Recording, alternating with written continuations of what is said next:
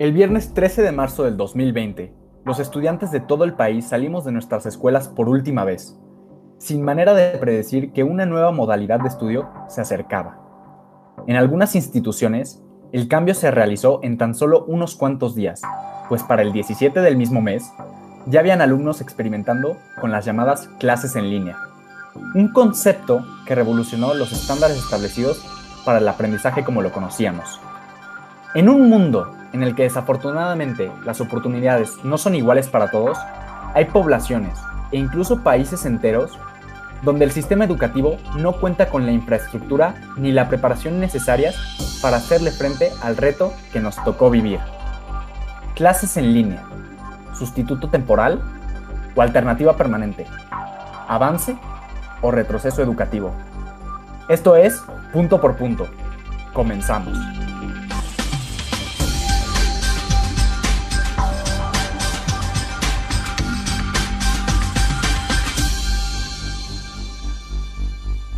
Bienvenidos a un nuevo episodio del podcast oficial de Hablemos en Serio. Mi nombre es Juan Antonio Yergo Sánchez, coordinador general del grupo. Mi nombre es Sebastián Ursid Robredo, subcoordinador general de Hablemos en Serio. El día de hoy, Sebastián y un servidor, ambos estudiantes, al igual que muchos de ustedes, platicaremos sobre la nueva modalidad de clases que nos tocó vivir. Y para eso aquí mi estimado va a arrancar con una frase. Pues mira, esta frase la leí del Observatorio de Innovación Educativa del Tecnológico de Monterrey. Para los privilegiados, el mayor problema con la educación virtual es cómo hacer las clases más atractivas e interactivas, mientras que, para los más vulnerables, es saber si la educación llegará a ellos. ¿Qué opinas de la frase? Creo que te pone a reflexionar, ¿no? A veces es muy fácil por la situación en la que nos encontramos tú y yo, donde tenemos acceso a cierto privilegio como lo puede ser unas clases en línea, que nuestra mayor preocupación es si el profe hizo las diapositivas llamativas, si están con colorcitos, si lo está haciendo con un tono en el que no nos dormamos. Y se nos puede olvidar que hay personas a lo mejor de nuestra edad, en nuestro mismo país, incluso en nuestra misma ciudad, que cuya preocupación, como bien dices, no están los colorcitos, es tener las clases en primer lugar. Y eso deja mucho de qué hablar. Concuerdo, concuerdo porque es que aparte, en cuanto a números, está muy fuerte la situación. Se supone, en las estimaciones, según el secretario general de las Naciones Unidas, alrededor o cerca de 1.600 millones de estudiantes tuvieron repercusiones inmediatas y a largo plazo debido a la pandemia. Y con los datos que nos pone el mismo artículo del que saqué la frase del Tecnológico de Monterrey, 826 millones de estudiantes de ese, de ese número que ya te había mencionado no tienen acceso a una computadora para asistir a clases en línea. Incluso es probable que ni siquiera en sus, eh, en sus comunidades exista la infraestructura adecuada para tener internet, para tener quizás simplemente luz. Entonces, ¿qué se puede hacer? Por ejemplo, eh, en México y en muchos otros países, que no solo fue en México, pero en muchos países, se optó por dar una educación por medio de la televisión, de la radio. Pero ¿cuál es el problema de esto? Pues esto, el hecho de que sea una clase probablemente asíncrona, el ritmo al que aprenden los estudiantes es muy complicado de medir, porque en una clase en la que tienes la interacción directa con el profesor, le puedes preguntar le puede decir, profe, no entendí, profe, lo puede repetir, profe, puede poner otro ejemplo, puede poner otro ejercicio. Pero una clase que es por televisión, ¿cómo haces eso? Entonces, personas que quizás tienen, no sé, problemas para entender conceptos, para entender el tema, el procedimiento, ¿qué hacen para de verdad, de verdad aprender? Porque esa es la pregunta. Quizás reciben la educación, pero en realidad están aprendiendo. Vivimos en un, país, no solo en un país, en un mundo en el que en muchos de los países, no solo en México, existe una brecha educativa, tecnológica y social enorme. Entonces, ¿qué hacer? ¿Cómo, cómo vas a resolver un problema que sí, la pandemia demostró que los sistemas educativos son precarios totalmente. Esos son problemas que vienen desde mucho tiempo atrás. Son problemas que, como, como lo mismo que pasó con los sistemas sanitarios, los sistemas sanitarios ya tenían problemas, pero la pandemia llegó a hacerlos notar más de lo que lo habíamos notado. Aquí me parece que no es tan sencillo otorgarle a una de las razones como carácter principal por las cuales las clases en línea han sido bastante deplorables. Ahorita mencionabas que las clases en línea te quitan esa, digamos, accesibilidad a poder interactuar tanto con tus compañeros como con tus profesores. Y eso probablemente tenga que ver con el pobre desempeño, digamos, de los alumnos que necesitan la interacción para poder aprender. Sin embargo, existen plataformas previos a lo que fue la situación de la cuarentena, como puede ser Coursera, cuyo objetivo principal es ofrecer cursos o clases o incluso titulaciones a estudiantes en línea. Y es un sitio que cuyo éxito ha sido bastante notorio. Puedes encontrarte cursos de la Universidad de Harvard, de la Universidad de Yale, cursos de universidades en Rusia. Yo, de hecho, te voy a platicar, en las vacaciones del año pasado tuve la oportunidad de meterme a un curso. Y pues el curso la verdad es que bastante bueno. Y justamente porque fue bastante bueno y porque lo disfruté y porque los cursos en general en Coursera han tenido buenas calificaciones, me parece que no es tan fácil decir, ah, es que el problema es que las clases en línea no sirven justamente porque no puedes interactuar con los profesores, sino como bien mencionabas, es un, es un problema que ya se encontraba en el sistema educativo y que apenas se acaba de hacer notar. Además, está la diferencia entre lo que es la infraestructura de las escuelas públicas acá y las escuelas privadas. E incluso dentro de esa diferencia, digamos, en escuelas privadas, hay una gran diferencia de infraestructura. Porque puede haber escuelas privadas que no cuentan con una plataforma como puede ser Blackboard, como puede ser eh, Classroom, como puede ser Moodle, que es una plataforma gratuita. Y que. A lo mejor.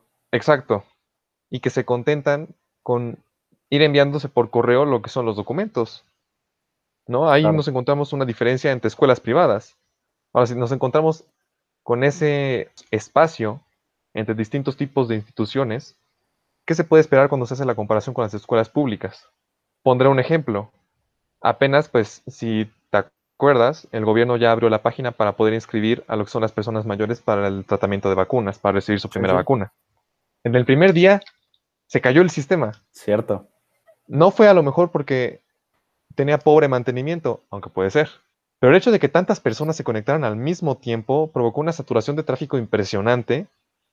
Y si con salud, que hasta ahora es lo indispensable y es lo primordial, ¿qué podemos esperar con plataformas del gobierno que van a ser destinadas para lo que es la educación? Es que son, son temas que, que te dejan pensando, ¿no? Si para algo que ahorita es la necesidad número uno, no estoy diciendo que la educación no sea una necesidad. las dos necesidades básicas actualmente son la educación para el futuro, porque hay que tener en cuenta, los alumnos de ahora son el futuro no tan lejano.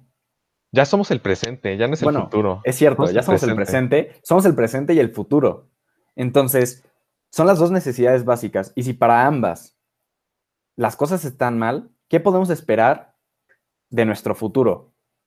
¿De qué podemos esperar nosotros para después? ¿Qué vamos a hacer?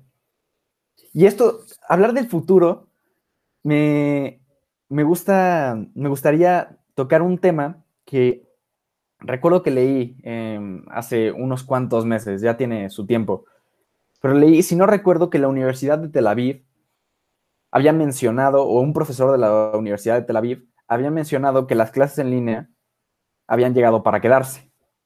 ¿Crees que eh, esta modalidad simplemente va a ser temporal o va a ser una alternativa permanente? ¿Se va a perfeccionar? ¿Tú qué crees que va a pasar? Me parece que si ya contamos con el recurso, sería un poco tonto deshacernos de él en cuanto reanudemos las clases presenciales. Creo que ha sido una buena herramienta, a pesar de sus fallas, y que aprovechada una vez que ya estemos en clases presenciales, podría ser complementaria de una manera impresionante para lo que son las clases en línea. Ten en cuenta el hecho de que hay profesores a los que se les facilita muchísimo el hecho de contar con las plataformas así, porque no se tienen que preocupar por lo que puede ser el traslado, digamos, de aula de una universidad a una preparatoria o de escuela a escuela. Simplemente con un solo clic termina la sesión, cierra, se conecta y ya está en otra clase. Así de fácil. Entonces, nos, nos ha ofrecido una ayuda bastante notable y creo que en el futuro lo que deberíamos hacer es aprovecharlo si ya lo tenemos. De nuevo, antes de la cuarentena ya contábamos con esos recursos. Las clases en línea no son un invento de ahorita. Pero justamente porque no estábamos preparados para una situación así que nos agarró de improviso, tuvimos que reforzar a la par que estábamos experimentando. Claro. Y eso pues fue bastante complicado. No sé si te pasó a ti cuando estabas en prepa, pero ese último semestre donde las escuelas estaban haciendo bolas, en, las, las, dos semanas de vacaciones de Semana Santa, que nosotros estábamos relax. Ellos estaban trabajando. Las escuelas estaban trabajando. Claro, claro. Sí, sí, sí. Sí, sí, sí. Estaban preparando lo que iban a hacer. Sí, claro. Porque es que como lo dices, quizás, por ejemplo, universidades o instituciones que, no sé, a lo mejor veían en un futuro cercano, o ya tenían su propia, a lo mejor, ves que luego ciertas instituciones tienen eh, presencial y en línea mm, sus ciertas, eh, bueno, sus respectivas carreras o, clases. Entonces, ciertas instituciones fueron capaces de hacer el, cambio. El 13, que dejamos de que fue nuestro último día en presencial, pudieron hacer el cambio para el siguiente martes, para el 17. La universidad, eh, UPAEP, lo hizo. En cambio, otros tuvieron que esperar unos cuantos, unas cuantas semanas, precisamente esas dos semanas que se suponía que es lo que iba a durar la pandemia, o eso es lo que todos pensábamos, eh, muy ilusos, tuvieron que esperar y en esas dos semanas, pues pensar actividades o cómo vamos a hacer, o el horario, qué vamos a hacer, qué actividades, cómo, cómo lo hacemos, ¿no? El cómo. Y ah, bueno, y aparte, esas escuelas que decidieron terminar el curso escolar ahí. Claro, claro. Porque las hubo. exacto, sí, las hubo. Y escuelas que no pudieron hacer el cambio por lo que te dije, la falta de capacidades, de infraestructura, de conocimiento, porque quizás hay, hay instituciones que quizás puedan tener la infraestructura, pero quizás no tienen el conocimiento de plataformas. Precisamente yo estuve trabajando en generar una política pública para educación en una junta auxiliar de Puebla. Y eso es algo que pensamos mucho, porque quizás es una zona en la que puede llegar la conexión a Internet. Quizás eh, la infraestructura se puede instalar, pero las personas quizás no tienen los conocimientos. Habría que generar capacitaciones. Entonces, son dos partes. La parte de, Internet y todo eso, y la parte del conocimiento que tienen las personas. Y precisamente, como mencionaste Coursera, yo había leído o estaba leyendo una entrevista al CEO de Coursera, al que le preguntaron, ¿cómo ve el futuro de la educación universitaria? Él mencionó que, por un lado, va a ser una educación más híbrida, con muchas más experiencias online, y concuerdo totalmente, creo que a partir de ello se pueden generar muchas más eh, experiencias online. Precisamente este podcast fue una idea por la modalidad en línea. Entonces, muchas más experiencias pueden surgir eh, en un futuro ya conociendo cómo funciona el tema en línea. Y otra, que también me parece muy importante, es que mencionó, la educación estará más enfocada hacia el mercado laboral. Porque no importa lo que estudies, puedes estudiar filosofía, puedes estudiar idiomas, puedes estudiar lo que sea que estudies. Pero las habilidades de comunicación y colaboración en línea, porque eso es importante.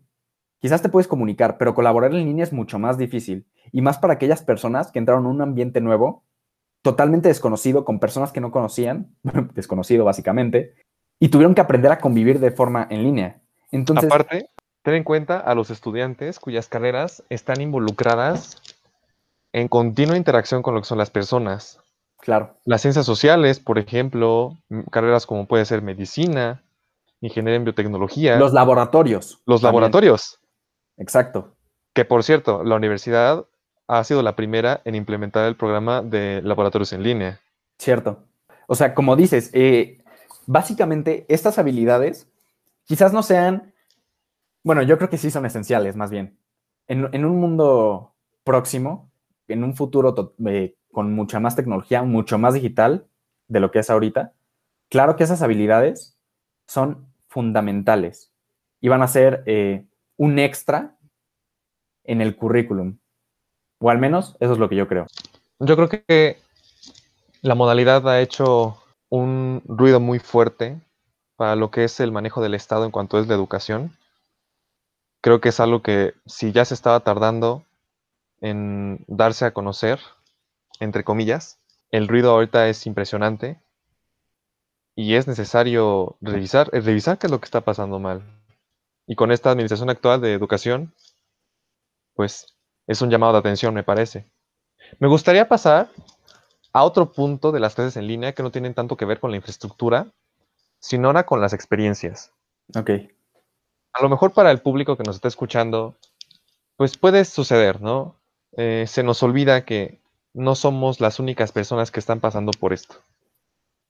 Y para ejemplificar, una entrevista que hizo un sitio web de España, en. Madrid, donde se fueron a platicar con maestros del centro educativo de Madrid, el Colegio María Inmaculada, para preguntarles a los profesores cuál era su experiencia en cuanto a clases y tutoría online con sus alumnos. Ahora mira, por ejemplo, aquí el profesor Francisco Javier Cruz, profesor de matemáticas, eh, jefe de estudios de secundaria y bachillerato, lo que les dijo fue, en su caso, sí ha sido su primera experiencia en cuanto a clases online. Le parece más productivo resolver las dudas dentro del aula, porque en asignaturas como matemáticas se aprende mucho gracias a las inquietudes y a los errores de los compañeros de clase. Sin embargo, también añade, gracias a la formación que hemos recibido durante los dos últimos dos años en las aplicaciones de Google, ha sido capaz de poner en marcha las clases online con bastante naturalidad y en un espacio muy breve de tiempo. Esto creo que es un buen ejemplo para las escuelas que sí tuvieron la preparación necesaria y la capacitación para sus profesores. Pero ahora cambiemos un poco de panorama. ¿Qué pasa con esos profesores a los que no se les da la tecnología y terminando lo que fue el, último semestre de 2020, el de primavera, decidieron retirarse? Porque así, así sucedió, no solamente en instituciones privadas, sino también en públicas. Profesores a lo mejor que todavía les quedaban algunos años o que ya sabían, ya tenían que haberse retirado, pero les gustaba impartir clases y se dieron cuenta de que no podían afrontar con óptima eficacia lo que son las clases. Claro. Y eso creo que ha sido un golpe para lo que es el ánimo de las personas. Y aquí es algo que también me gustaría recalcar. En las clases en línea hay dos partes que hemos estado, digamos, batallando para sacar adelante lo que es esta situación. Los profesores, que se han tenido que adaptar, Claro. y nosotros, los alumnos, que nos hemos tenido que adaptar y hemos tenido que aceptar que las cosas como esperaríamos que sucedieran no van a pasar así, al menos en un buen rato. Y si ambas partes no contribuimos para que se haga ameno las clases, es muy difícil, es muy difícil. Un estudiante que está con una actitud, digamos, derrotista, con flojera, se conecta a las clases, no participa, está sin ganas, y el profesor lo nota, es un golpe para el profesor. Claro. Y al revés, un profesor que llega, se conecta tarde, pasan 30 minutos y no se ha conectado y llega, da las clases de mala gana, su tono está todo apagado, no muestra disponibilidad hacia sus estudiantes, llega nada más por cumplir, afecta a los alumnos. Claro. Y ha sido un reto para nosotros dos, para las dos partes. Totalmente de acuerdo. Recuerdo mucho, ahorita que lo mencionas, un video que nos pusieron en clase de persona y cultura contemporánea, que se llama eh, Lo que nos tocó o algo así. Sí, Y a muchas generaciones les han tocado di- diversas situaciones diferentes a esta, pero en la que han tenido que salir adelante. Y el video menciona, en tal época les tocó la revolución, en tal época les tocó eh, vivir a la dictadura de X o Y. Y en 2020, 2021, nos tocó afrontar una pandemia. Nos tocó afrontar un cambio enorme. Porque, siendo sinceros, quizás, como dices, teníamos la, la tecnología, algunos, teníamos las capacidades para ya hacer el cambio, pero no teníamos la experiencia. Nos tocó tanto a, e, tanto, tanto a los profesores como a los alumnos y también creo que hay muchos papás que están fungiendo como profesores en casa. Imagine, hay que, hay que ponernos en situación. Nosotros estamos en la universidad y pues ya, eh, nuestros papás no nos tienen que estar correteando porque nos metamos a la clase. Si nos queremos meter, pues nos metemos. Si no nos queremos meter, pues ya es nuestra decisión. Pero, por ejemplo, un niño de alrededor de unos 5 o 6 años, pues sus papás tienen que estar ahí atrás. A lo mejor y por una u otra razón, la institución en la que estaba inscrito su hijo no está dando clases o no está dándolas de una forma que a los papás les gustaría y no tienen las posibilidades de entrar a otra institución que sí lo haga. Entonces, yo creo que hay muchos papás que tanto tienen que estar muy al pendiente como hay otros que optan por dar las clases ellos mismos. Como dices, es lo que nos tocó. Como decía el video, es lo que nos tocó y hay que aprender a salir adelante, hay que adaptarnos. Porque vivimos en un mundo de constantes cambios. Y vivimos en un mundo de constantes adversidades. Y creo que, al menos por ahora, no tenemos de otra. No hay de dos sopas. Es o te adaptas o no te adaptas. Y ese es un concepto que ha aplicado desde el inicio de nuestros tiempos, con la selección natural. O te adaptas o no. O aprendes de lo nuevo o te quedas estancado. No hay de dos. Es algo fuerte de pensar. Claro, totalmente. Es que todo está ligado, a fin de cuentas todo está ligado. Es darse cuenta de las accesibilidades que uno puede poseer. Claro. Y ponerlas en comparación con la de las personas que no. Pero al mismo tiempo, no porque yo pueda tener acceso a una clase en línea, significa que no me voy a sentir mal. Todos lo estamos pasando mal, ¿no? Y creo que sería un poco injusto decir, ok, sí, tú estás en clases en línea, pero cállate porque hay personas que ni siquiera pueden tener acceso. Es como, ok, cuidado. Estoy consciente de que hay personas que morirían literalmente por tener este tipo de acceso. Pero eso no significa que yo no pueda expresar que también esta modalidad ha sido dura para mí. Claro la responsabilidad que uno adquiere con situaciones así es impresionante. Y sobre todo, cuando tenemos esa frustración sobre qué podemos hacer y no puedes hacer nada, o sea, no puedes llegar a la SEP a decir, ¿saben qué? Hagan esto y esto. No. ¿Qué es lo mínimo que puedes hacer? Esa responsabilidad que tienes, honrala. Claro. Y sea agradecido de que tienes esa oportunidad. A fin de cuentas, somos el presente y también el futuro de lo que va a pasar. Y sea bendición o mala suerte, estamos presenciando que hay personas a las que les está yendo peor y ese tipo de experiencias que estamos pasando ahorita van a ser nuestros modelos para que el día de mañana tengamos más empatía, sepamos cuáles son los temas primordiales para nuestra sociedad y dirigirnos a un bien común en nuestra propia localidad, en nuestro estado, en nuestro país e incluso en nuestro mundo, que es algo que has mencionado bastante. Y creo que ha sido bastante bueno, al menos en nuestra experiencia, tuya y mía, estudiantes de relaciones internacionales, que podamos observar en las noticias y a través de nuestros profesores cómo le están pasando a otros países. Países que a lo mejor le están pasando mejor y que sus estudiantes ya están yendo a clases, con las medidas necesarias. Que es países donde, quizás. Claro, exacto. O países que le están pasando deplorablemente y ni siquiera pueden tener acceso a lo que es una institución que les ofrezca clases así. Ni siquiera van a clases. Entonces, claro. Y fíjate que quiero retomar un punto que acabas de mencionar, y es que es lo último que quiero tocar, es el último punto que, al menos a mí eh, se me ocurre pensar. Y es que mencionaste que aunque tú tienes el privilegio o la oportunidad de tener las clases en línea, no significa que no puedas expresar que te ha costado, porque es cierto. Entonces esto me lleva, me lleva a otro punto. El tener clases en línea no significa que estés adquiriendo conocimiento, no porque tengas la oportunidad, significa que quizás lo estés adquiriendo porque a lo mejor te distraes mucho, no te sientes cómodo, te sientes mal. Entonces, es un avance o retroceso educativo, porque a lo mejor tenemos la oportunidad, pero quizás el conocimiento que estamos adquiriendo es superficial. Quizás mañana nos hacen un examen de lo que hemos visto en este en el primer semestre y en lo poco que va del segundo, al menos tú y yo, de segundo semestre.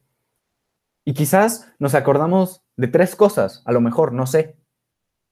Entonces, ¿tú qué piensas? ¿Crees que la educación a distancia, tanto en línea, principalmente en línea, que es lo que estamos viviendo y que es de lo que podemos hablar, porque es sobre nuestra experiencia, ¿tú crees que el conocimiento que estamos generando es superficial o es un conocimiento verdadero? Creo que depende. Y la respuesta para esa pregunta va mucho de la mano con la otra pregunta que realizaba sobre si es un avance o un retroceso educativo. Y depende de nuestro enfoque.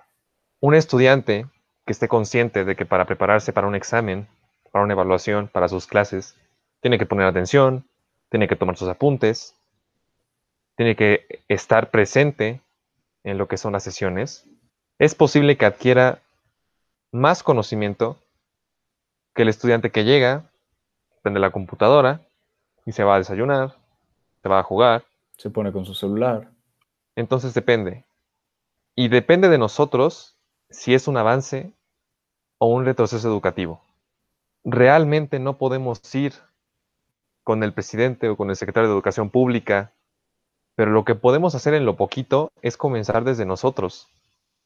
Y si queremos que sea un avance y que nos lleve a que en un futuro, cuando se reanuden las clases presenciales y tengamos esa opción, esa alternativa de tomar clases en línea, sea un avance educativo. Depende de nosotros. Y además, la congruencia con la que nosotros adoptemos este enfoque será suficiente para que los gobiernos se den cuenta de qué es lo que está demandando la población. Y eso es muy importante. Si tienes una población que está preparada y determinada para hacer un cambio para decir, ok, va, estamos en esta situación, pero vamos a, salir adelante juntos. De eso va a depender si es un avance o un retroceso. Y de nosotros como estudiantes, clases en línea, me gustaría que fuera presencial, no se puede, pero me preocupo y voy a ser agradecido con lo que se me está otorgando. Y por respeto a mí, voy a intentar adquirir lo máximo posible de lo que me están enseñando. Fíjate que hay dos frases del secretario general de las Naciones Unidas que me gustaron mucho respecto al tema. Y una va relacionada a lo que acabas de mencionar. Y, con esto acabo, con estas dos frases quiero terminar. Una es, las decisiones que los gobiernos tomen ahora, es decir, en agosto de 2020, tendrán un efecto duradero en cientos de millones de jóvenes y en el desarrollo de los países durante decenios. Esa fue la frase. Y claro, las decisiones que tomen los gobiernos o que hayan tomado los gobiernos tendrán un impacto a futuro, porque la ligo a la siguiente frase que dice, nos enfrentamos a una catástrofe generacional que podría desperdiciar un potencial humano incalculable y minar décadas de progreso y exacerbar las desigualdades arraigadas, va a ser algo muy complicado. Entonces, esta frase la ligo a lo que tú acabas de decir y es mi conclusión. Depende de nosotros qué queremos hacer o cómo tomemos las oportunidades que se nos están dando. Yo con eso termino. Y me gusta mucho tu conclusión general, tanto para el profesorado como para el estudiantado, como para los líderes de nuestras comunidades. es, una, es una lección para todos. Depende de nosotros generar ese cambio, ese impacto ese aprovechamiento de una situación que no nos tocó escoger. Y es nuestra responsabilidad hacia nosotros, hacia los demás, salir adelante. Bueno, pues eso es todo por hoy. Gracias por acompañarnos y por seguirnos en nuestro Instagram oficial, arroba Hablemos en Serio. Gracias Sebastián por platicar aquí, nosotros dos. Creo que fue una experiencia bastante interesante discutir sobre este tipo de situaciones que nos tocó vivir. Y los invitamos a que nos sigan escuchando aquí en Hablemos en Serio y Punto por Punto, donde todos los temas que nos importan los discutimos como se merece. En serio. Nos vemos en el próximo episodio de Punto por Punto.